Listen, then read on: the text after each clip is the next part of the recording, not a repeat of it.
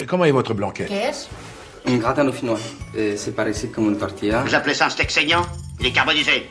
Je voulais dire pas moi la béchamel, ça, ça me fait... Bonjour à tous, bienvenue dans Mais encore, le podcast qui va alimenter vos conversations à table et donner à vos plats une toute autre saveur. Je suis Margot Mignard, j'aime manger, raconter des histoires et plus encore les petites et grandes qui se cachent derrière une cuisson, un condiment ou une appellation. Alors bonne écoute et surtout bon appétit.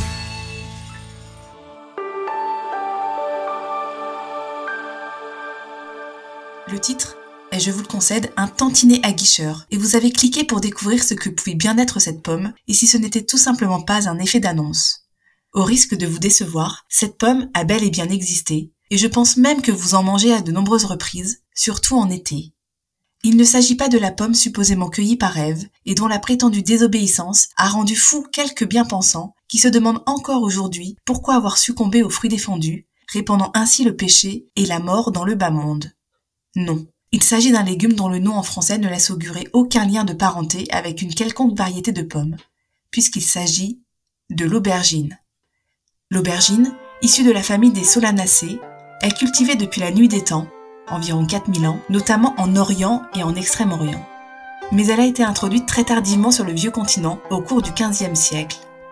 Les Européens, qui cultivent depuis toujours une grande estime d'eux-mêmes, et il faut bien le dire, aux dépens des habitants des autres continents, se méfient de ce légume nouvellement importé. Car quand il s'agit de porter quelque chose à leur langue, les Européens peuvent faire la fine bouche. La pomme de terre connaîtra quelques siècles plus tard les mêmes déconvenus et devra son salut qu'à l'ingéniosité et l'espièglerie d'un certain Parmentier. Mais revenons-en à notre aubergine. Au XVe siècle donc, peu daignent la mettre dans leur assiette. Et pour cause. De nombreux médecins de l'époque affirment qu'elle serait à l'origine de nombreux maux, fièvre, épilepsie, si bien qu'elle a très vite été surnommée pomme de Sodome, ou encore la pomme des fous, dans sa version française. Cette fausse accusation repose sur le lien de parenté avec des plantes toxiques, issues elles aussi des solanacées.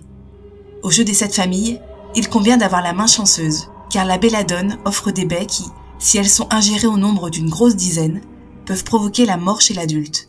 Celles du datura viennent accélérer le rythme cardiaque et développer des tics nerveux, et comme dans toute famille, il y a des traits de ressemblance, d'où la disgrâce de l'aubergine, qu'on a longtemps mis dans le même panier que ses dangereuses congénères. Les Italiens, qui à l'époque la surnommaient mala insana, gardent encore aujourd'hui cet héritage de pensée, puisqu'aubergine se dit melanzana.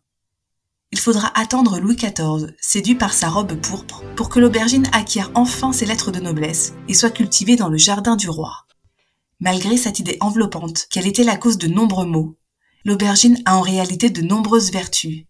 Elle est antioxydante, faiblement calorique, gorgée de calcium, de vitamine B, de cuivre, de potassium, de manganèse, et participe au bon fonctionnement du système immunitaire, et je vous le donne en mille, du maintien du système nerveux. En parmigiana, en caviar, sur une pizza, farcie, en moussaka ou simplement grillée au four, l'aubergine a de quoi nous rendre fous, mais pour de très bonnes raisons. Merci d'avoir écouté cet épisode du podcast Mais encore. N'hésitez pas à lui mettre 5 étoiles, comme au restaurant, et à briller à table, nourri de ces nouvelles anecdotes. Je n'en prendrai évidemment pas ombrage. Merci et à bientôt.